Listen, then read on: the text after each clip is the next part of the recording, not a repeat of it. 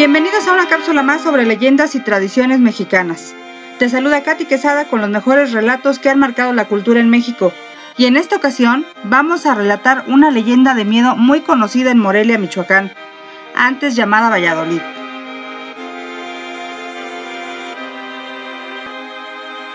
La leyenda de la mano en la reja. La historia comenzó en España, Ahí don Juan Núñez de Castro, un joven poderoso y acaudalado, conoció a doña Leonor del Paso. Desde el primer momento los dos quedaron profundamente enamorados el uno del otro.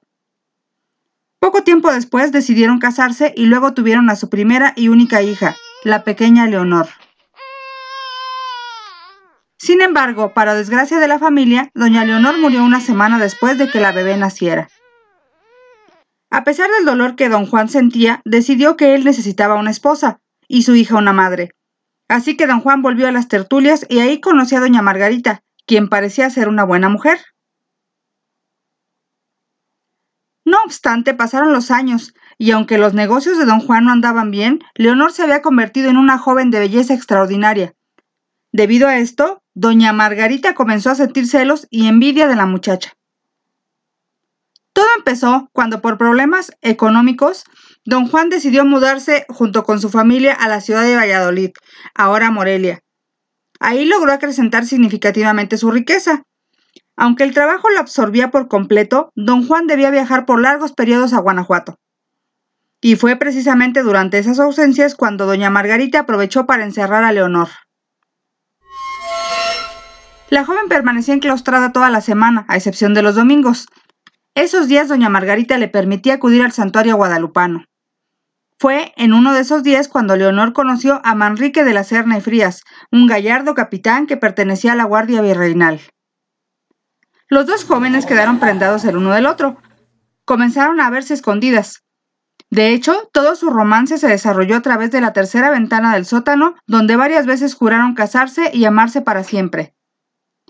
Sin embargo, en un momento de descuido, los jóvenes amantes fueron sorprendidos por doña Margarita, quien furiosa encerró a Leonor en esa misma habitación, mientras Manrique viajaba a la Ciudad de México. La intención de Manrique era solicitar una carta al virrey para después pedir la mano de Leonor. A pesar de los esfuerzos, los trámites demoraban demasiado, y la crueldad de la madrastra solo aumentaba. Llegó un punto en el que prohibió a los sirvientes acercarse a Leonor para darles comida o agua, esto causó que en un momento de desesperación, Leonor rompiera uno de los maderos que daban al exterior. Desde ahí, Leonor pedía a quien pasara un poco de pan o agua. La gente comenzó a sospechar sobre el encierro de Leonor. Sin embargo, doña Margarita se dio cuenta y tapizó la ventana. Además, se libró del asunto diciendo que eran habladurías de la gente chismosa y argumentando que Leonor estaba de viaje. Cabe señalar que doña Margarita no podía ser investigada, pues se trataba de una dama de la alta sociedad. Después de algún tiempo, por fin regresaron a Valladolid don Juan y don Manrique. Al encontrarse, el joven le extendió la carta para pedir la mano de Leonor a don Juan. Al mismo tiempo, doña Margarita, al ver que estaba a punto de ser descubierta, trató de huir, pero fue detenida. Entonces, una de las sirvientas se dirigió aterrorizada hacia los dos varones para pedirles ayuda, confesó lo que doña Margarita hacía a Leonor teniendo a los sirvientes amenazados. Leonor continuaba encerrada en el sótano. De inmediato bajaron.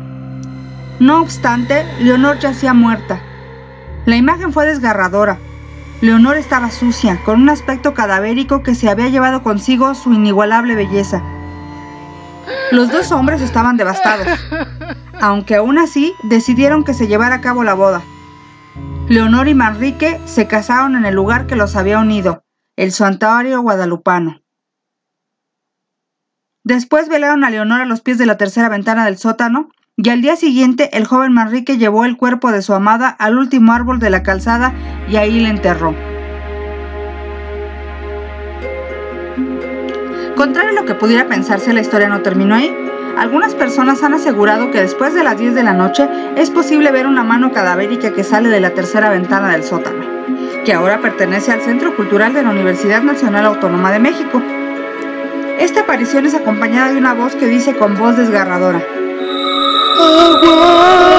¿Te atreverías a pasar por ahí de madrugada?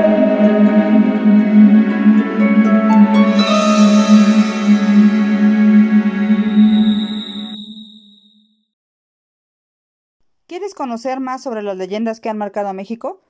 Te invito a seguirme y te espero en la próxima.